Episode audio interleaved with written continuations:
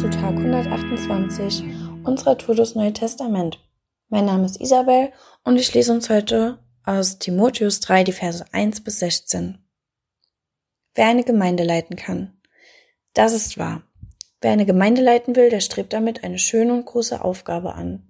Allerdings muss ein solcher Mann ein vorbildliches Leben führen. Das heißt, er soll seiner Frau die Treue halten, maßvoll und besonnen sein und keinen Anstoß erregen.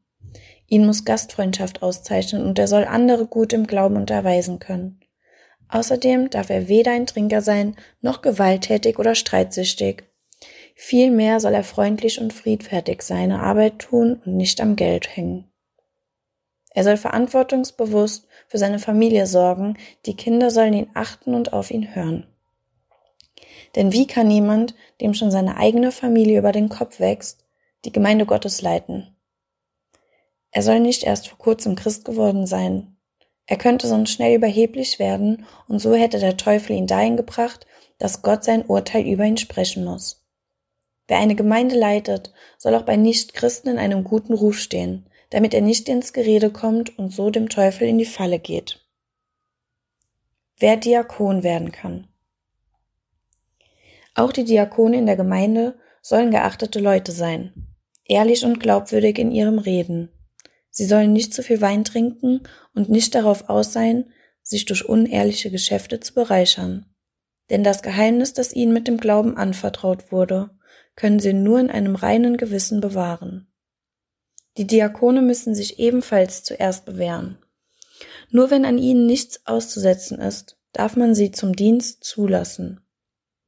Genauso sollen die Diakoninnen vorbildlich leben, keine Klatschmäuler sein, sondern besonnen und in allen Dingen zuverlässig. Auch für den Diakon gilt, dass er seiner Frau die Treue hält und verantwortungsbewusst für seine Familie sorgen muss. Wer sich so in seinem Dienst als Diakon bewährt, den wird die Gemeinde achten und er selbst wird die Zuversicht und Freude ausstrahlen, wie sie der Glaube an Jesus Christus schenkt. Das Geheimnis des Glaubens. Ich habe dir, lieber Timotheus, das alles geschrieben, obwohl ich hoffe, bald selbst zu dir zu kommen. Aber falls ich meinen Besuch noch hinauszögern sollte, weißt du nun, wie man sich im Haus Gottes in seiner Gemeinde zu verhalten hat. Die Gemeinde des lebendigen Gottes ist der tragende Pfeiler und das Fundament der Wahrheit. Eins steht ohne jeden Zweifel fest. Groß und einzigartig ist das Geheimnis unseres Glaubens. In die Welt kam Christus als ein Mensch, und der Geist Gottes bestätigte seine Würde. Er wurde gesehen von den Engeln und gepredigt den Völkern der Erde. In aller Welt glaubt man an ihn, und er wurde aufgenommen in Gottes Herrlichkeit. Paulus nimmt in diesem Kapitel Bezug auf die Leiterschaft in der Gemeinde, aber er spricht auch von Diakon.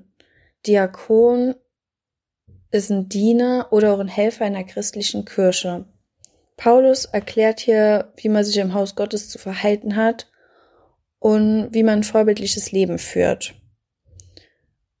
Aber auch, wenn man vielleicht jetzt nicht in der Kirche die Leitung hat oder ein sogenannter Diener ist, kann man mit den Worten von Paulus im Alltag gut fahren ehrlich und glaubwürdig zu sein in seinem Reden, nicht zu viel Alkohol zu trinken oder in seiner Beziehung zu einem Partner ehrlich und treu zu sein, hält nicht nur uns gesund, sondern auch unsere Beziehungen. Wenn ich kein vorbildliches Leben führe, wer soll mich dann als Vorbild sehen? Ziehe ich Menschen mit hoch oder runter? Bin ich jemand, der das Lästern beginnt oder beendet? Ich kann mir vorstellen, dass ich nicht die Einzige bin, der beim Lesen Charakterzüge in Gefall sind, an denen man selbst natürlich noch arbeiten sollte. Die Sache ist aber die, wir müssen nicht perfekt sein und alles richtig machen. Das geht auch gar nicht. Aber die Bibel, also das Wort Gottes, kann ein echt guter Wegbegleiter sein im Alltag, wenn man ihn auch nutzt. Wenn du darin liest, deine Probleme, Sorgen, Ängste oder Kämpfe vor Gott bringst, dann wird er dir auch voll gern helfen, das alles zu überwinden. Ich will dich echt dazu ermutigen, heute alles vor Gott zu bringen und ihn darum zu bitten, deinen Charakter zu schleifen. Vielleicht auch an Kanten, die dir noch gar nicht so bewusst sind. Und vielleicht kennst du auch jemanden, der Unrecht tut oder der gerade im Kampf steht und für den du beten kannst. Zieh echt deine Waffenrüstung an und geh in den Kampf und lass dich verändern und schleifen. Du bist wertvoll und geliebt, egal wie groß deine Last scheint. Da gibt es dann zum Glück Jesus, der größer als alle Höhen und Tiefen in deinem Leben ist.